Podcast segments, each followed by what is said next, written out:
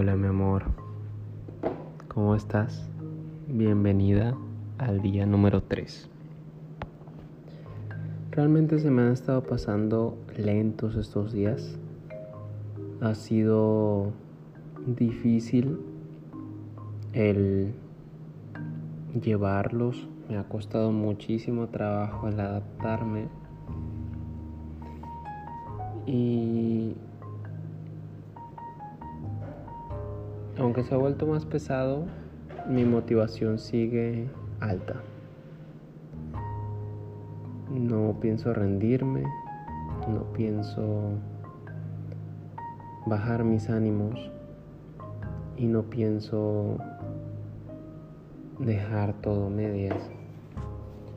Estoy bastante motivado aunque me esté costando mucho. Y sé que es porque es un momento difícil, es un momento pesado. Siento que de alguna u otra forma tú también lo sientes porque estás pasando por algo similar. Y es que el que nos extrañemos tanto, el que no estemos presentes, el que haya lapsos de tiempo, por ejemplo en mi caso toda la tarde en la que no te tengo y tú toda la mañana en la que no me tienes a mí, hace que la ausencia se sienta más presente que nunca y tratamos de esforzarnos para hacer cosas y entretenernos como si eso va a hacer que se sienta menos. Pero pues realmente no funciona así, ¿verdad? Todo esto te lo digo y queda como anillo al dedo porque en el día 3 te encuentras con un poema hermoso. Me encanta este poema y lo que más me encanta de el soneto es que tiene toda la verdad. ¿Vale? Y resuena mucho. Quiero que lo tengas presente. Quiero que lo veas, lo leas y realmente lo interiorices porque es algo que necesitamos, sobre todo ahora que estamos tan lejanos uno del otro, mi amor. Ya que justamente habla de este tema. Habla el cómo la ausencia no es un equivalente a el no estar presente. Eh, que cuando se está enamorado y cuando se ama a alguien, la ausencia no es un equivalente a un desamor o un equivalente a una falta de atención o un te quiero menos o te amo menos. Nada que ver, sino que todo lo contrario. Cuando se hace presente la ausencia, por dicha ausencia se siente más profundo el amor, se siente más intenso, ya que se necesita esta persona, ya que se extraña a la persona y se añora el amor que se tuvo en su momento. Entonces es cuando se siente más fuerte. Yo creo que ahorita es cuando lo sentimos más fuerte, una emoción más profunda. El amor que nos tenemos, el cariño por los seres queridos que tenemos lejos y abrazar a esta ausencia y verla de cierta forma con cariño, ya que es una manera de recordarnos qué tan grande y qué tan bonito es el amor y la unión que se tienen con esas personas queridas. Porque si no fuera así, con la ausencia no se sentiría nada. Y es lo bonito que demuestra el soneto. Sabía que nos íbamos a sentir así, sabía que esta emoción iba a llegar y creo que llegó en el momento más exacto y justo para lo que estamos viviendo actualmente. Aferrémonos a ello, agarrémoslo, veamos estas emociones que normalmente consideramos como negativas y dejémonos de ver las cosas como blanco y negro, ¿sí, mi amor? Todo es una gran tonalidad de gris, hermosa, a cual se mezcla, no existe bien o mal, no existe camino correcto, camino erróneo, existe una amalgama de acciones, las cuales se adaptan y son necesarias para nuestro crecimiento. Y esta tristeza, esta posible eh,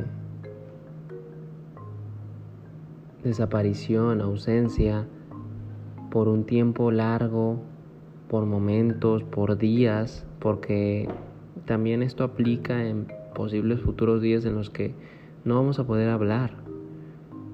Actualmente estamos hablando diario, pero hay días en los que no vamos a poder hablar, ya sea porque yo esté yéndome de viaje a Guadalajara y en todo el día no vamos a poder hablar o no sé, voy a salir todo el día con mi familia en barco, igual tú allá, porque vas a estar saliendo con amigos, que hagas en futuras ocasiones, porque estás en clases todo el día y hay momentos en los que realmente no vamos a poder hablar y esa ausencia se va a sentir más que nunca.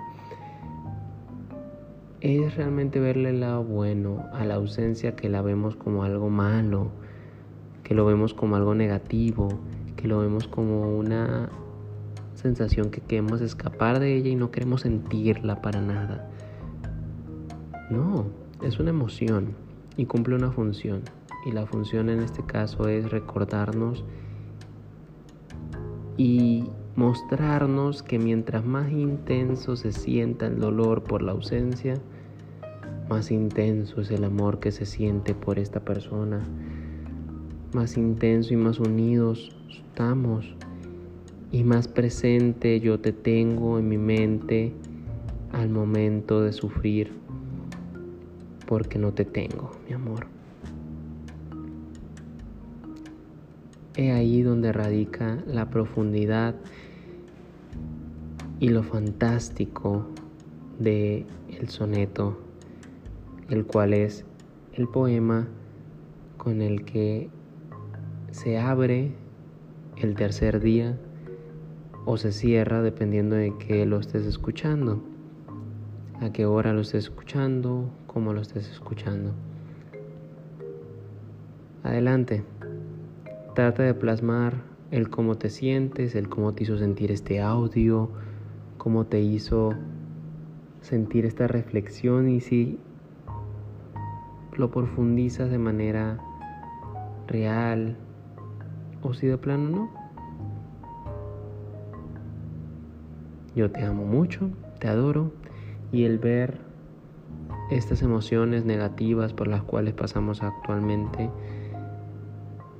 de esta manera hacen que todo sea mucho más bonito, mucho más romántico